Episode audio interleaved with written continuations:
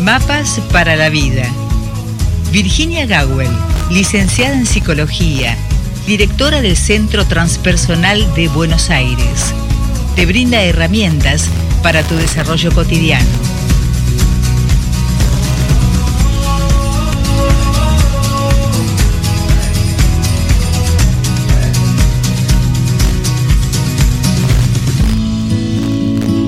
Estamos con la licenciada en psicología Virginia Gawel. Virginia, buen día. Buen día, Rosita. ¿Se escucha bien? Perfectamente se escucha. Yo también me calcé los auriculares. Aquí estamos. Muy bien. Y eh, acá tenemos el tema que nos ha enviado Silvina desde Ciudad Autónoma de Buenos Aires. Silvina que tiene 53 años y que a esta altura de su vida se hace el siguiente planteo. Y dice, hola, quería saber si podían tratar en mapas para la vida en cuanto a la capacidad de amar que tenemos o no tenemos los humanos. ¿De qué depende? ¿Es una capacidad innata? Me pasa, dice Silvina, que ante algunas personas, incluso familiares, me cuesta ser amorosa. Gracias por estar, me hace muy feliz escuchar la columna y ella es, reitero, Silvina de Ciudad Autónoma de Buenos Aires, tiene 53 años y todo esto se resume en talento para amar. Talento para amar. Es muy interesante la pregunta, porque se puede preguntar tantas cosas y hemos abordado el tema del amor tantas veces desde distintos ángulos. Y acá hay, por lo menos yo entre líneas veo dos preguntas, ¿no? Si es que existe algo así como un talento para amar, que es el nombre que yo le puse, y si es innato, si se puede desarrollar. Eso sería una línea de pregunta de preguntas. Y del, otro lado está que hay personas con las que me sale personas con las que no. Y ahí yo haría un apartado, es como un, un párrafo aparte. Personas afines y personas que no lo son. Por lo que veo, por lo que dice Silvina, evidentemente ella tiene un estilo de tratar amorosamente a la gente, porque está planteada en, términos, en esos términos la pregunta es más en modo gentil con que se despide, me hace feliz eh, escuchar la columna. O sea que es una actitud de amorosidad ante la vida. Entonces los temas serían, ¿existe un talento para amar? ¿Se puede desarrollar o no? Y lo otro, ¿por qué no me sale con cierta gente y en otros ámbitos sí? ¿Qué me pasa con esa gente? ¿Y qué tengo que hacer con esa gente? Así que voy a tratar de tomar en esta breve pregunta, en su estructura, los dos flancos que plantea. Así que vamos por ello, Rosita. Sí, totalmente. Acá eh, somos todo oídos, Virginia. Bueno, irnos aquí. Por algo decimos escuchantes más que oyente, porque escuchar es un acto activo, valga la, la cacofonía. Es una disposición activa a poner la atención en eso que ingresa por los oídos. Es más que oír. Entonces, escuchando la pregunta de, de Silvina, diría que estamos en una época, esto es octubre de 2022, les cuento a los del futuro, eh, que en la que, así como pasan desgracias que no pienso enumerar porque estamos todos anoticiados de casi todas ellas en el mundo, hay muchos progresos en el sentido de la educación emocional. Hay revistas sobre eso, hay programas escolares sobre eso, hay capacitación docente sobre eso hay cursos que uno puede tomar, lecturas que uno puede tomar para poder ejercer su vida emocional mm, de un, modo más consciente, menos reactivo. Es decir, que, como hablábamos en la columna anterior, que no seamos un sistema de automatismos ante la vida, que podamos dirigir nuestra salud emocional. A mí me gustaría mucho, Rosita, a lo mejor a, través de este medio y de seguir insistiendo, me parece que la expresión salud mental asusta al que tiene problemas emocionales. Entonces, ¿qué es un psicólogo? Un profesional en la salud mental. Lo mismo un psiquiatra, un counselor. Pero yo no tengo problemas mentales. A mí, me, no sé, se me murió mi mejor amiga y estoy de duelo y no tengo ganas de salir. Entonces, claro, la expresión salud mental es muy áspera y muy extrema. Me parece que tenemos que empezar a hablar de salud mental y emocional, aunque sea ponerle el i, y ahí sí, a lo mejor uno iría a un psicólogo para que nos ayude con lo que no podemos. Pero bueno, hecha esta, esta pequeña observación, este asterisco, podríamos decir que dentro de lo que es educación emocional, que podemos ser autodidactas a través de lo que hay, inclusive esta columna busca ser un lugar donde encontrarnos para desarrollar pedagogía emocional. Pero quiero aclarar esto, cuando alguien la encuentra en las redes o vuelve a escucharla en las redes, ahí la pedagogía la hacen todos con todos.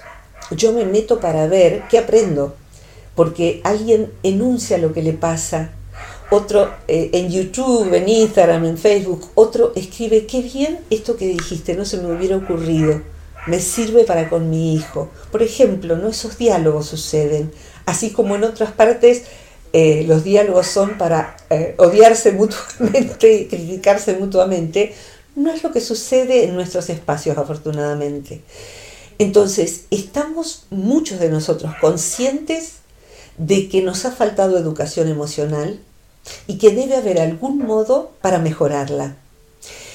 Y esto es así. Entonces, así como se nace con talento para la cocina, para escribir, para la música, para esto que vos haces, que son muchos talentos, hay talento para llegar al espectador, cambiarle el ánimo con cierta música, con ciertas palabras, informar, hacer la pregunta en el momento apropiado, las reseñas de un evento, todos esos talentos deben haber estado innatos en vos, Rosita, pero te, capacitaste para darle una forma de profesión. Y aquí te tenemos eh, coordinando eventos en, personalmente, haciendo entrevistas, generando publicidad y viendo cómo producir un aviso que sea estético, divertido o lo que sea, que haga conocer a tu anunciante. Entonces, le diste forma, entrenaste tu talento. Primero, estudiando en el ISER, que les cuento que es uno de los lugares más exigentes del país, o el más.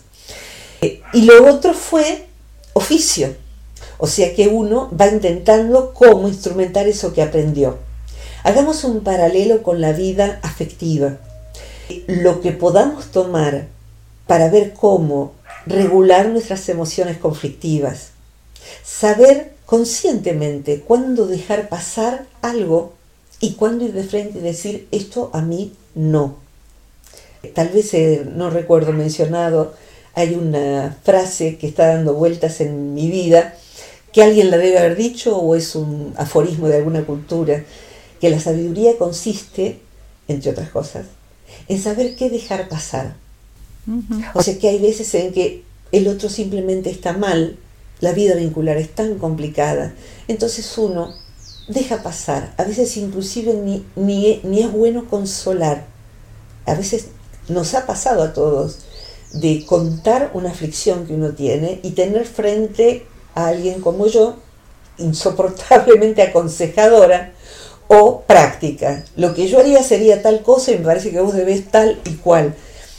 Y en, en otros momentos de mi vida vincular, el otro por ahí me decía, mira, necesito que me escuches, pero no que me des consejos ni nada, puede ser. Y eso es maravilloso, sentir que el otro simplemente nos escucha y no nos cuenta su historia. A mí también me pasó, me operaron de acá hasta allá y te muestra la cicatriz. No, me duele el estómago, no sé, no necesito que me cuentes tus dolores de estómago. Gracias por escucharme. No son talentos comunicacionales ni afectivos que hemos recibido Así que por lo menos en esta generación nos toca ir viendo cómo lo hacemos nosotros. Entonces, yendo al tema puntual del el talento para amar, sí, Silvina, hay gente que nace, como recién describía algunos de los talentos de Rosita, nace con talentos innatos, por algo son talentos, para poder amar con habilidad, tener habilidades emocionales para amar.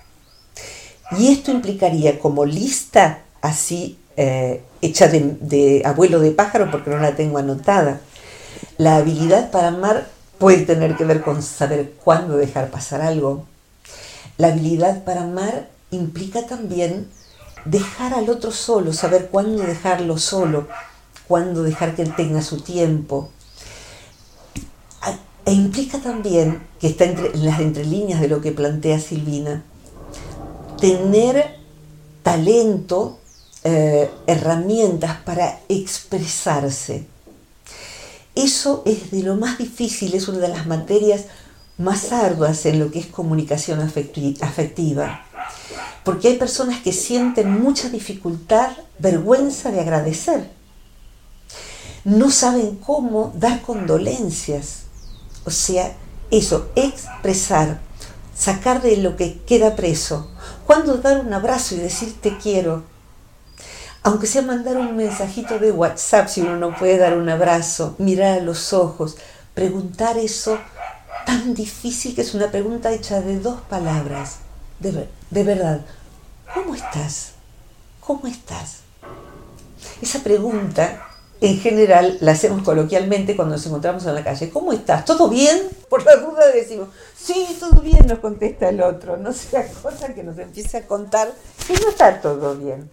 Pero con alguien cercano, con alguien cercano, el cómo estás es, me dispongo a escucharte y a lo mejor te interesa cómo estoy. Tomamos un cafecito para hablar, dale, antes del viernes, así una fecha, porque si no es también la falta de talento de decir, nos vemos, si nos hablamos, nos hablamos, lo cual no sucederá jamás. Si es así, no va a suceder. Y diría una más y te pediría ayuda, Rosita. En el talento para amar tenemos que incluir el aspecto anterior, es decir, uno puede tener talento, habilidades de amor, y diría que casi todos venimos equipados con eso casi todos. Pero eso puede estar infradesarrollado, subdesarrollado. Entonces no hay habilidad para que eso llegue al otro. Eh, porque amar es eso, hay una comunicación, hay un vínculo. Entonces, alguien puede no saber cómo aproximarse al otro. Pero hoy, aquí en esta columna, gracias a Silvina, podemos decir, el talento para amar alguien lo puede tener y desarrollado de chiquito en una familia áspera. Mm, todos saben que Eugenia es la mamá mía y de mi hermano. Bueno, mamá se crió en un orfanato cruel, espantoso y si recibió algo no fueron instrucciones para amar. Pero tiene talento, es autodidacta y bueno, aprendió abrazándose a la vaca para consolarse en el campo, jugando con el perro, eh, o sea, con seres eh, sintientes, no humanos, aprendió a pedir consuelo, abrazándose a llorar al lado de la vaca. Eso es talento y a dar amor al perro, al gato, porque los humanos allí eran como cactus con púas tremendas y venenosas. ¿De dónde lo sacó? De adentro. Entonces, el talento para amar se trae, pero si lo tenemos no tan aflojadito y, suelto y fluido como Eugenia, podemos saber que eso es pasible de ser desarrollado. Que al principio cuesta como hablar en otro idioma, pero que va costando cada vez menos. Entonces una vez que uno adquiere las herramientas iniciales, se va complejizando. Y de poder decir, te doy un abrazo cuando nos vemos, que antes no podía, Ahora puedo decir, me podrías escuchar porque estoy triste. Eh, podemos tomar, puedo ir a tu casa o tomar un café. Me gustaría que vos me escucharas. Eso ya es avanzado, es avanzado porque ahí implica un montón de cosas. Eh, pero eh, necesitamos saber que se aprende, que cuesta al principio, que todos tenemos un talento innato, te diría como para respirar o algo parecido, para cantar, aunque sea no tan afinado. Todos tenemos eso salvo personas que están emocionalmente muy enfermas, por ejemplo, las personalidades de orden psicopático, las personalidades narcisistas que aman, entre comillas, a una sola persona en todo el universo de los 7.500 millones de habitantes que somos, ellas mismas. Pero eso no es amor, es un apego bastante asqueroso. Rosita.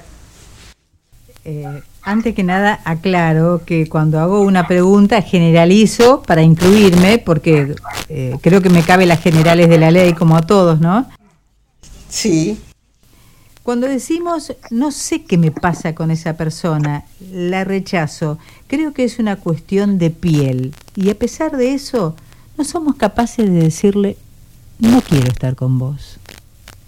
Eso mm, por un lado, con cualquier persona. Y después, hay una canción de Roberto Carlos que, que, que dice, quisiera ser civilizado como los animales. Ah, sí, sí. Ah, sí, sí. Me encantó que juntaras las dos preguntas y que van en la dirección de nuestra escuchante también. Los animales, particularmente, los perros son más expresivos de la vida emocional. Los gatos necesitan otros tiempos y hay que saber el idioma de los gatos. Así que con, el, con todo respeto a los gatos me voy a quedar ahora como ejemplo con los perros. Los perros saben dirimir el asunto de las emociones, hacia qué, hacia qué otro perro acercarse, hacia cuál no. Mm, uno ve allí que hay, ellos saben que no necesariamente el desagrado inicial, por ejemplo, cuando uno lleva un perro a un refugio, con lo cual estoy muy familiarizada, los que saben cuidar perros en refugio suelen decir, porque uno lo lleva y dice es buenito, es muy obediente, lo encontré en la calle, se quedó en casa dos noches, no lo puedo tener, pero voy a llevarlo a refugio y, pagar una pensión hasta poder darlo en adopción o en tránsito. Bueno, uno dice eso. Eh, eh, fue, fue, muy amable, en mi casa no tengo otros perros, pero fue amable con el gato y con mi hijo chiquitito. Y el que sabe dice, hay que esperar que muestre el carácter, porque acá todos entran así pero después, una vez que se sienten seguros, por ahí son dominantes. Por ahí se acercan mucho cuando están frágiles al dominante de la manada para sentir protección y después disputan el puesto de dominante de la manada. Entonces hay que darle tiempo. Del mismo modo, las personas que no nos caen bien, hay que evaluar en eso de cuestión de piel, hay que darle tiempo también. Y como me he vinculado tantos años con gente, tengo que decirles que también hay pacientes que al principio no nos caen bien. Al psicólogo no nos cae bien. Pero bueno, eso es nada más que un elemento de la percepción de realidad. Por eso muchos psicólogos con muy bien criterio, muy buen criterio, dan primero una sesión para ver si yo te puedo atender, una sesión muchas veces gratuita, para ver cómo nos sentimos juntos y que podría, si yo puedo ayudarte en lo que te pasa. Pero cómo nos sentimos juntos es ver si aproximadamente yo te caigo bien y ver si aproximadamente yo siento la empatía, porque es eso. La empatía es que resueno con el otro.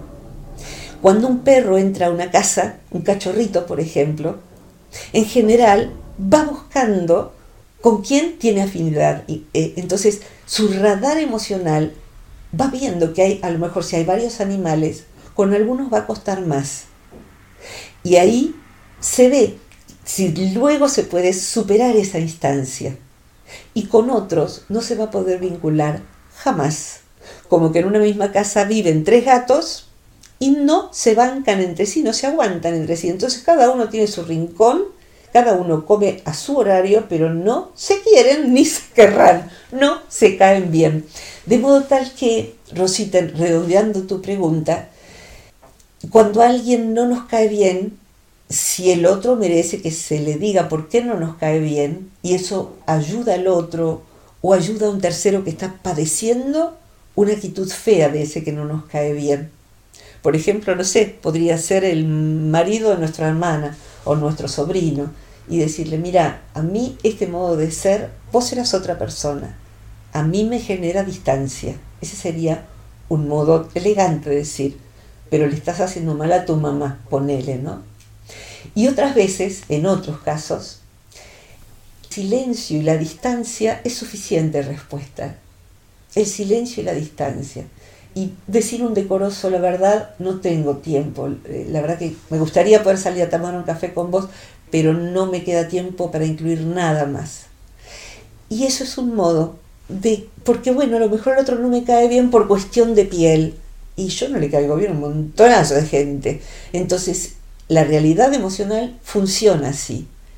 Entonces, si alguien no nos cae bien, ver si da para ver si es un prejuicio, porque a lo mejor el otro no nos cae bien por prejuicio. A mí me ha pasado, y con esto redondeo, me acuerdo de una persona concreta que no me caía bien y traté de darle la oportunidad porque me pareció necesario e injusto que yo la excluyera meramente porque no me caía bien, porque puede ser un prejuicio. Y darme cuenta de que yo proyectaba masivamente en esa persona, es decir, desplazaba hacia ella, por, por parecido físico meramente. Se parecía a la evolución de una persona joven que tengo muchas razones para que no me caiga bien, eh, un varón que no me cae bien y no me gustan sus actitudes y me irrita que sea como es, esa, esa persona joven cuando, cuando envejezca posiblemente se parezca a este otro señor. Pero bueno, van a pasar 50 años. Entonces le saqué todo lo que había proyectado y la verdad que ese señor tiene, tiene algo que me parece digno de estar cerca de él y trabajar en, comunidad, en, en, una organización a la que pertenecemos. De modo tal que, bueno, eso, el no me cae bien, vale, vale la pena explorarlo. Rosita. Sí, eh, Virginia, eh, alguna vez escuché una frase que dice que uno no puede amar lo que no conoce. Uh, sí, es así, es exactamente así, sí. Sí, eh, y valga la, metáfora, la primera vez que yo vi eso fue hace muchos años, cuando empezaba a existir Internet, un hombre argentino que tenía una escuela de buceo. Y él hablaba del mar en esos términos, que uno no puede amar lo que no conoce. Y describía el comportamiento de tales o cuales animales. Entonces yo, que no podría bucear por impedimentos físicos de, de mi accidente, y lo hacía de chiquita, yo seguía lo que él compartía, porque hablaba con tanto amor. Y bueno, murió eh, en, en acto de buceo, el corazón paró, no porque bucear produzca eso, pero en su caso fue así, se lo llevó el mar y murió en buena ley, joven, eh, sin error, simplemente fue así, pero murió donde él amaba lo que él amaba. Así que, sin que sea tan extremo esto que digo, el arte de ejercer el amor, sobre el cual está el hermoso libro de Eric Fromm, ¿no? El arte de amor, amar, es un arte, y como todo arte, requiere de oficio. Yo acá estoy con la luz encendida, en este cuarto en el que estoy hay cuadros pintados por personas de carne y hueso, o sea, no son láminas, las láminas también alguien las pintó. Eh, de algún modo me siento ligada a los artistas que hicieron eso. Entonces, los amo a través de su obra, pero solo a una de ellas la conozco. Me fui a conocerla y compré algunas acuarelas de Anita Quitar, que, es alumna mía de El Bolsón. Entonces acá estoy viendo una, acuarela. A través de la acuarela yo amo a Anita, porque es precioso ser. Y a través de Anita amo la acuarela. Entonces, ese, ese amar necesita alerta e ir viendo qué acciones tomar.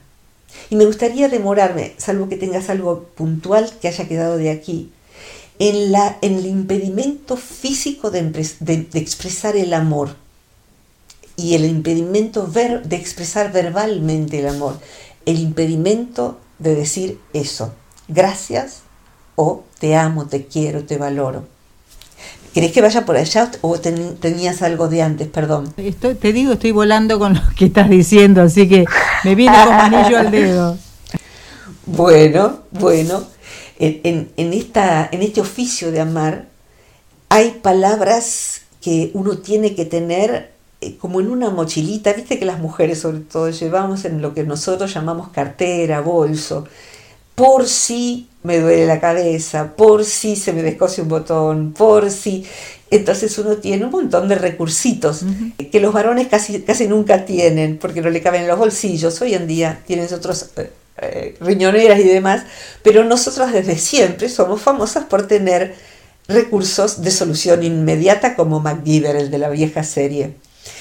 Necesitamos tener como un bolsito de palabras como para usar y tener una vida afectiva sana.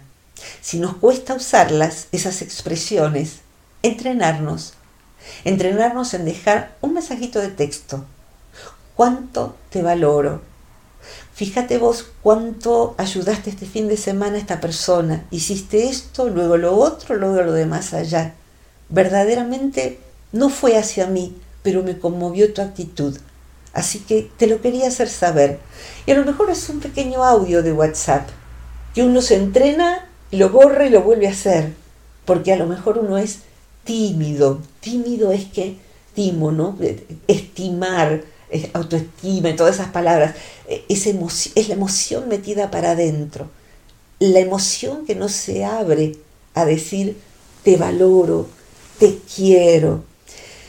A lo largo de los años genera como una armadura anquilosada.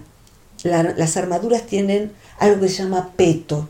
El peto es la parte de metal que tiene el formato del esternón y que cuida, por supuesto, los pulmones y el corazón para ir a batalla, cuidaba.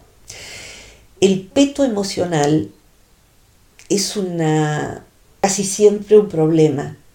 Con algunas personas es posible que tengamos que defendernos, tenemos que detectar quiénes son o algunas personas en algunos momentos. Puede ser un ser querido que de pronto es irritable y uno, bueno, a poner el peto, ya, un, dos, tres, como si fuera esos portones que a control remoto, bueno, está irritado, va a decir algo que me lastime, lo quiero tanto y viene de la calle, está tan problemática la calle, así que me pongo el peto después para cenarme lo saco. Son válvulas que uno va estableciendo, pero el amor no expresado genera, y esto es una metáfora, quiero decir, ¿eh? una tumoración emocional. No estoy diciendo que te genera un cáncer o todas esas pavadas que dicen, porque si no expresas te agarran cáncer en no sé dónde, un tumor en no sé qué, y no sé qué en la garganta porque no decís las cosas que tenés que... Es una psicosomática fácil de revista barata, de la que hace el horóscopo. Dejémonos de embromar. Eh, no es que las emociones generen específicamente problemas de salud, no siempre eh, no siempre, hay demasiados factores para que nos enfermemos. Pero sí, no decir el amor es triste, es triste. Y hay algo muy triste que es cuando perdemos al otro, porque se fue lejos geográficamente, porque se fue de nuestra vida, aunque no esté lejos, o porque murió. Entonces, necesitamos entrenarnos en decir el amor. Cuando decimos el amor en su medida, te quiero, lo siento, discúlpame, la verdad que vine mal de la calle, por ejemplo, ¿no? Saber pedir perdón tiene que estar en esa carterita. O sea, la, la, primera es valorar, valorar, valorar todos los días o varias veces por semana. Gimnasia del amor se llama esto, que no es el tantra o el mal llamado tantra. Valorar, uno. Segundo, saber pedir disculpas no alcanza con, le hago una comidita rica. No, no, no, le hago comidita rica y le digo, perdón que no sé, que no llegué en horario convenido. Eh, hace falta, todos necesitamos, que se nos pida disculpas. Inclusive las empresas cuando nos cortan internet, como está haciendo PC Online con tantos usuarios de Luján, lo menos es una disculpa Estamos organizando su zona. No nos ha alcanzado el personal de reparaciones. Le pedimos disculpas. Estamos mejorando. Eso, la disculpa, quita irritación. Entonces ese es otro de los talentos que debemos llevar en nuestro botiquín de relaciones emocionales. Y luego, esto corporal. Necesita, a mí me ha costado muchísimo abrazar, muchísimo. O sea que aprendí de adulta a abrazar y aprendí voluntariamente a abrazar.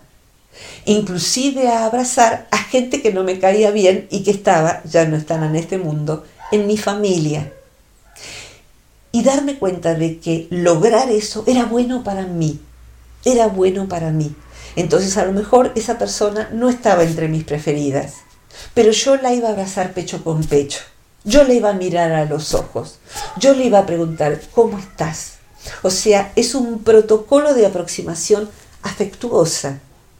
En este caso que recuerdo, siguiendo la pregunta de Silvina, a mí esa persona, su voz solamente, ya y su presencia, me generaban un peto instantáneo. O sea, de inmediato yo me convertía en un ser conozco, que a mí misma no me caía bien yo, porque me volvía seca, fría, Oscar, cada vez que venía a la casa de mis familiares.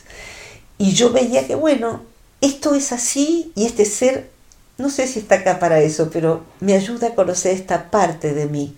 Y que hay personas que no pueden ser sino así siempre, como yo soy ese rato con esa persona. Pero hay personas que no pueden sino ser así siempre. Entonces, ahí les recomiendo una lectura sencilla. En esta suelta de libros que se hizo esta semana en, en Argentina, el leer un libro que es fácil y muy apropiado que se llama El Caballero de la Armadura Oxidada. Un tipo que usaba una armadura, pero cuando llegaba a casa, como estaba oxidada, no se la sacaba. Entonces, de andar defendido, no podía tener el amor directo del abrazo.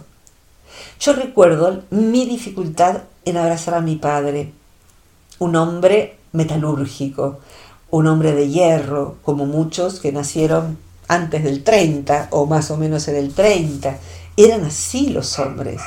Entonces, de grande dije, lo vas a abrazar.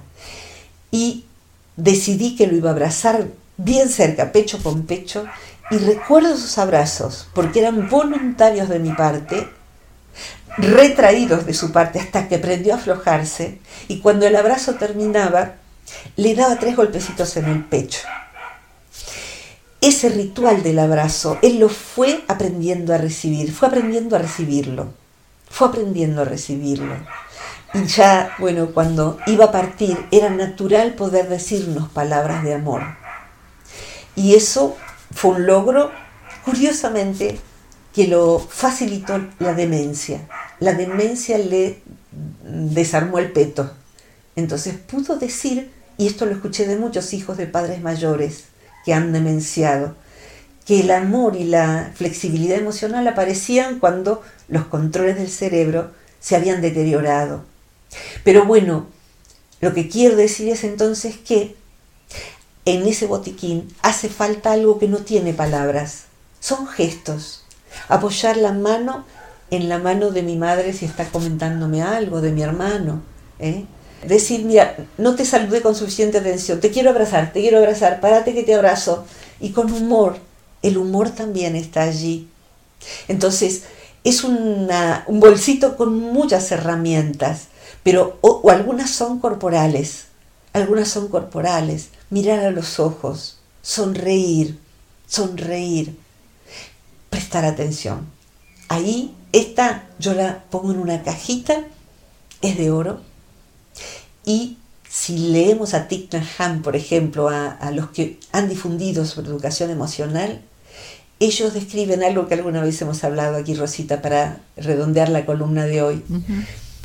Tener la disposición, o sea, el tiempo y la actitud física de mirar a los ojos como si uno dijera dentro de sí, estoy aquí para ti, cariño, estoy aquí para ti. O sea, no te voy a interrumpir, no voy a sentar a escuchar, como en el interior de nuestro país, que alguien se va el mate, te da un mate, no hay un reloj, y simplemente el sol se va poniendo y conversamos, y conversamos. Ese arte que la rapidez de esta vida ha perdido es algo que necesitamos entrenar. O sea, en síntesis, la habilidad para amar requiere de todo esto sin esto es muy difícil que un vínculo prospere, pero se puede desarrollar a fuerza de voluntad. Hemos hablado no hace mucho del amor voluntario, si quieres buscarlo, Silvina. De modo que sí podemos nacer con talentos innatos, pero además si no están allí a la mano, hay traumas que han cerrado el peto. Pero podemos autoeducarnos de grandes abrir eso. Yo he tenido uno de acero inoxidable y la verdad ya no, ya no tengo mi sistema de defensas, pero el peto aquel viejo se ha, eh, no sé, reciclado en otra cosa, debe ser una, olla de cocina, ya no, un peto de acero inoxidable. Rosita, ¿redondeas vos? Eh, me he enterado de, una amiga muy querida que se animó después de muchos años a agradecerle a una persona, eh, un hombre, por todo lo que había hecho por su hija y por su nieto, eh, en un momento muy crítico, muy difícil de su vida, que le tendió una mano, que le ofreció trabajo.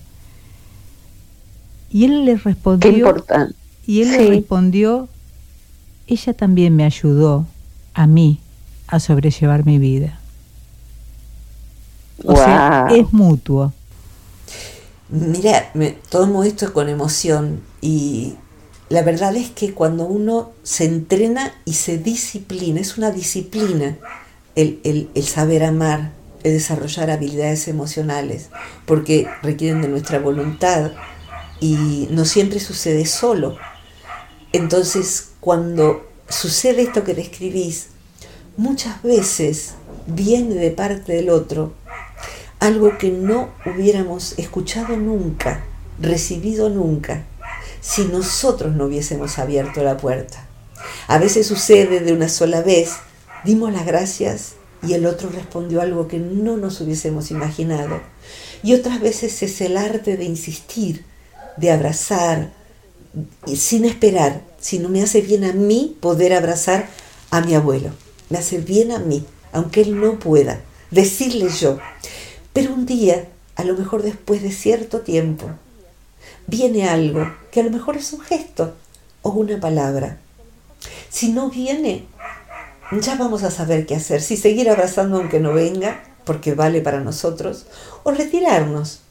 Pero sí tenemos que saber que es una disciplina, el amor es una disciplina en este sentido que lo estamos hablando.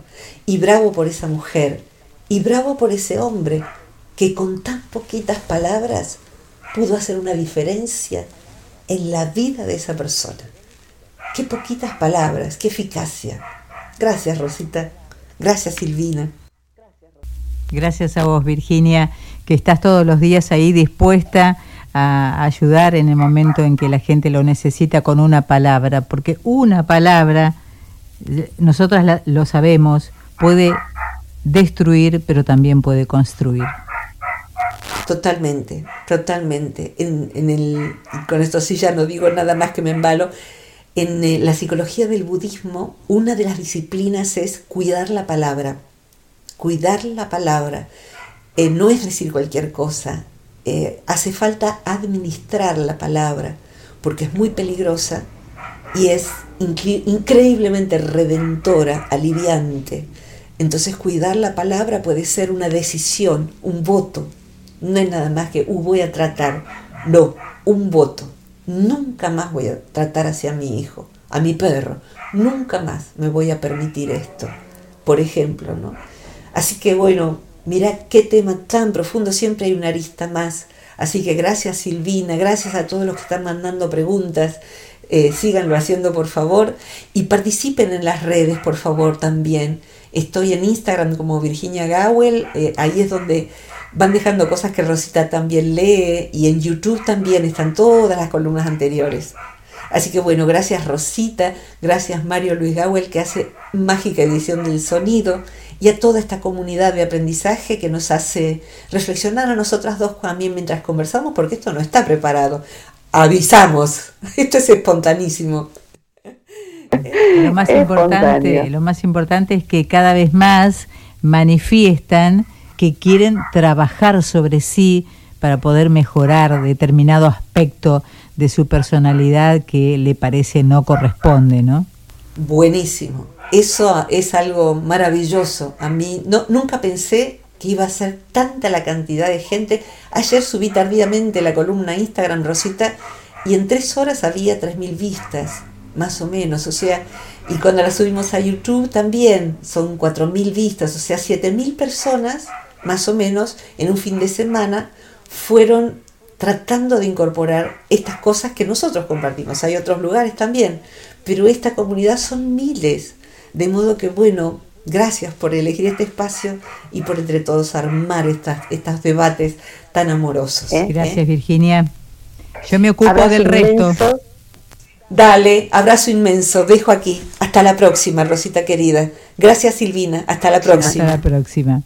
Muy bien, charlamos así en esta columna con la licenciada en psicología Virginia Gawel con esta propuesta que nos hizo Silvina desde la ciudad autónoma de Buenos Aires. eh, qué, pasa con la capacidad de amar, ¿no es cierto? Si es que uno eh, la trae consigo al nacer o se va haciendo con la vida. Gracias, gracias Silvina. Y para aquellos que quieran comunicarse y dejar alguna inquietud, pueden hacerlo al más 549 2323 526497. Por hoy llegamos al final eh, de esta columna titulada Mapas para la Vida.